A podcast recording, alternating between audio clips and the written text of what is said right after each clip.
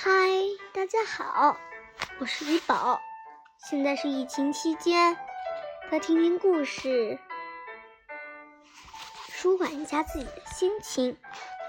昨天听了杭石是外星人，不过杭石真的是外星人吗？李宝也不知道。所以呢，今天我们又要来探讨一个不不怎么可能的一个小故事，叫做。金水河的地下宫殿，我早就听说过那座神秘的宫殿，却从来没有人进去过。它是故宫里唯一一座没有人进去过的进去过的宫殿。进入故宫工作的人，不出三个月就会听说，在金水河下的下面隐藏着一座地下宫殿。那里面堆满了皇帝从各处搜集来的珍宝，但是没有人知道宫殿的入入口在哪里。于是，对于金水河的地下宫殿，大多数人也只把它当做一个传说而已。故宫里的传说太多了，谁也不会太在意这一个。所以我怎么也没想到，在那个夜深人静的夜晚。怪兽斗牛居然会拜托我去地下宫殿走一趟？你说什么？你说什么？我一下子把窗户开的老大。刚才斗牛进斗牛进来敲妈妈办公室的窗户时，我还以为是刮风的声音呢。能不能请你去地下宫殿看一看？斗牛站在窗外。皱着眉头，你是说金水河下的那个吗？真的有这种地方？是啊，而且最近好像有人进去过了。斗牛叹着气说：“唉，都是因为封住入入口的石不知道什么时候裂开了。地下宫殿可不是谁都能去的地方。是谁呢？”我把下巴放在窗户框上，不知道。守门的狮子说：“听到里面有动静，却没看见谁进去。那他为什么不进去看看？”对怪兽们来说，地下宫殿是不能进去的地方，是禁地。我进去就没事吗？就是因为人类和动物是可以进去的，所以才会不时有人或动物闯进去，然后就再也出不来了。斗牛的声音越来越小。出不来了，我被吓了一套一跳。是啊，这些人因为闯进去的人都不知道，在地下宫殿千万不能发出声，发出声音后就再也走不出来了。斗牛眨着眼睛，所以你进去的时候一定不要出声。如果看到有什么动物或者人睡着了，就叫醒他们，把他们带出来。居然会有这种事儿，的确有点危险。不过想到人或动物正被困在里边，多少还是有些不忍心。斗牛说：“你是个勇敢的女孩，我相信你一定能把他们救出来的。”我点点头，虽然他们听起来有点吓人。但是我愿意去试一试。堆满珍宝的地下宫殿，以及迷失在那里的人和动物，让我觉得那里黑暗的、深深的地下宫殿，好像还蕴藏着神秘的力量。我跟着斗牛来到金水河边，身上还穿着熄灯前穿换上的睡衣。夏夜的风很温暖，还带着花草的香气。金水河上映着清澈的月光，我们沿着石桥边的楼梯梯走到石桥下面，一丛茂密的高草后有一块窄窄的地方，远看像一一一像黑色的脏迹，走近才发现那是个四方形的小洞，里面有一条通往地下的窄窄的楼梯，黑漆漆的。我无法想象，如果走下去，会走到一个什么样的地方。就是这里了，斗牛轻声说：“下去以后，千万不要出声啊，一定要安全返回。”我点点头，小心翼翼地在楼梯上迈了两步。楼梯下漆黑一片，弥漫着一股淡淡的霉味儿，看起来很深啊。我一边说，一边又往下走了几步。斗牛在门外鼓励我：“只有一个弯，转过弯，你就会看到门了。”果然，在下了二十四级台阶后，楼梯在一个小平台处改变了方向。又下了二十四级后，我的手已经能碰到一一一扇木头大门了。大门没锁，它和故宫大部分的门一样，有圆鼓鼓的门钉。我轻轻地推开门，黑暗深处咻的一亮，里面一片不可思议的金光。那亮光究竟是珍宝的反光呢？还是怒放的桂花泛出的微光呢？转眼之间，我的心中就充满了一种闯入未知世界的喜悦，就像第一次看到那些怪兽们一样。转眼之间，我的心中就充满了一种进入未知世界的喜悦。我大步走进电梯，哦不，我大步走进地下宫殿的楼梯。那样子真的很像电梯呢，一节又一节，还高高的。我一点都不想顾着脚下，迫不及待的想看看地下宫殿里都装着什么珍宝。可是让我失望的是，空旷的宫殿里什么都没有，没有巨大的仓库，没有珍奇异宝，没有金黄的桂花。这里只有金色的墙壁，铺满金砖的地板，裹着金箔的柱子和几根燃烧着的金色蜡烛。这竟是一座空宫殿。当年宫殿的建造者为什么要选这么一个地方，修建了这么一个空间？还是原本藏藏在这里的珍宝都被小都被小偷偷走了呢？我有点纳闷儿。没有看到传说中的珍宝，真的有些失望。但是我很快就想起自己的任务，我是来救人的。于是悄悄地搜寻起闯入者来。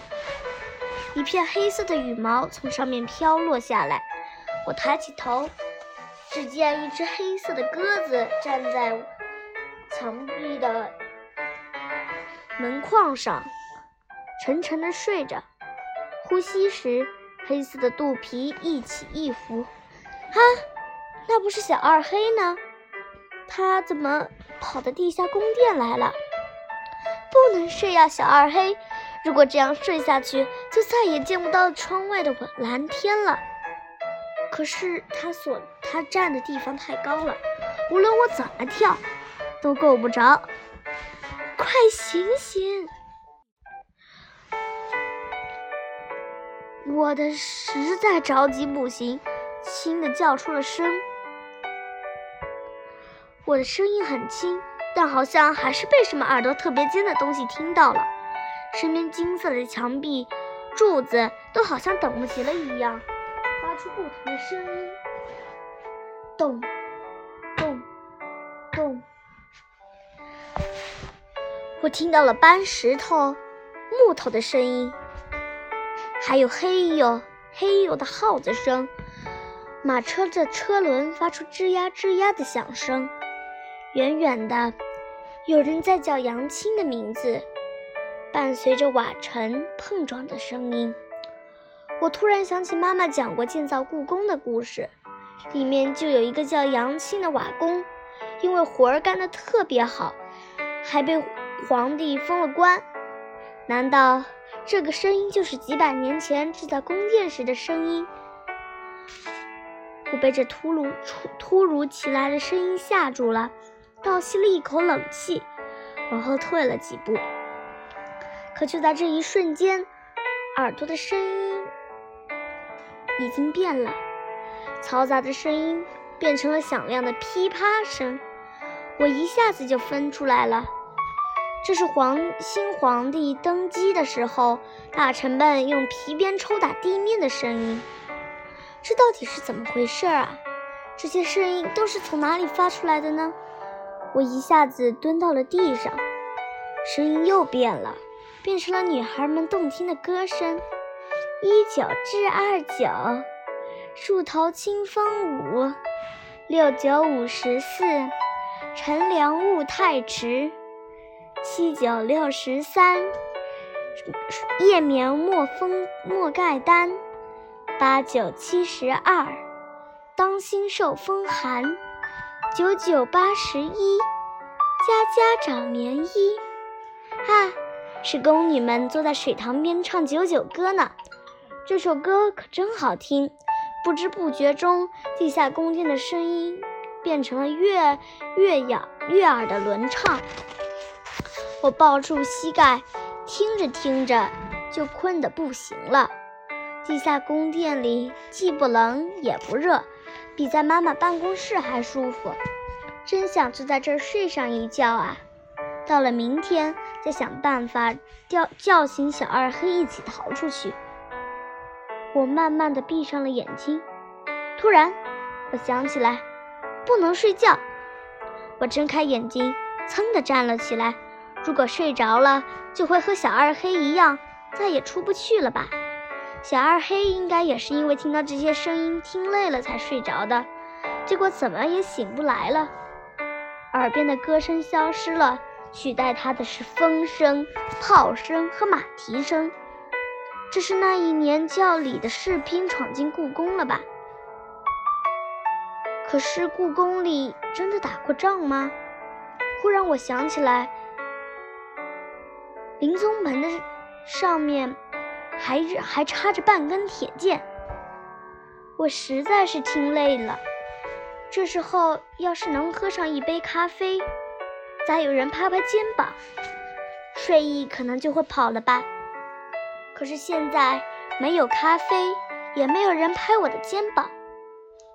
因为这里除了我，只有还在熟睡的鸽子小二黑。不行，我要做点什么，但能做什么呢？有了，我也唱歌好了。反正他们已经听见了我的声音，不如就趁还有力气的时候，和他们对着唱好了。来散步，来散步，神清气爽。我喜欢散步，所以出发吧。山坡、隧道、草地、独木桥，还有坑坑洼洼的石子路。我大声唱着这支欢快的歌，心情也跟着舒畅起来。因为自己的声音很大，我渐渐听不到那些稀奇古怪的声音了。就在这时候，我头顶上的小二黑把头从翅膀里伸了出来。他被我的歌声吵醒了，小二黑扇了扇翅膀，飞到了我的肩膀上。这下我更来劲儿了，抱着小二黑站起来，用最大的声音唱：“狐狸和狸猫出来吧，我们一起到森林探险去，这么多好朋友真高兴。”没想到。地下宫殿的门突然重新打开了，月光从门缝里射了出来，地下宫殿立刻放射出了金色的光。月光照在地板上，一只白猫无声无息地跑了进来，是野猫梨花，它身后还跟着小蓝眼儿、大黄，我的朋友们来救我了。梨花跑到我面前。一下竖直了尾巴，望着我，瞧呀，那是多么忠诚的光芒啊！梨花带着野猫们跑了起来，我在它们后面紧紧地追追随，在不断变换的声音中，我和野猫们像箭一样的飞奔，只要逃出地宫的门就没事了。我一口气跑出地下宫殿。不知道又爬了多少节黑黑暗的楼梯，脚都不听使唤了，好几次都差点摔倒。只要他，但仍然拼了命的往上爬。等回过神来的时候，我已经抱着小二黑站到了金水桥上。路边的灯光有点刺眼，斗牛正担心着看着我们。发生什么事情了？我等了很久，你都没有出来，所以才去找梨花、梨花他们帮忙。下面，地下宫殿是记录声音的宫殿啊！我语无伦次的回答：“声音。”我点点头：“是啊，只要你发出声音，那里就会源源不断的发出声音。”而且都是很久以前的声音，建造故宫时的声音，皇帝登基的声音，宫女们唱歌的声音。总之，这些声音都被他记录下来了。等你听多了、听累了，就会睡着，然后可能就再也醒不了了。怪不得以前只有皇帝的巫师才可以进去呢。小二黑一定是不小心闯进去的。我抚摸着小二黑的羽毛，他一定也吓坏了。地下宫殿的入口，我一定会封好，不会再让别人闯进去的。斗牛认真地说。天快亮的时候，我回到了妈妈的办公室。加班到很晚的妈妈还在小床上熟睡着。我挤到她旁边，紧紧地搂住她。以后真是再也不想乱跑了。好啦，这个故事讲完了。今天的问题是，那个地下宫殿到底是记录什么的声音呢？可以在公众号里留言给我哦。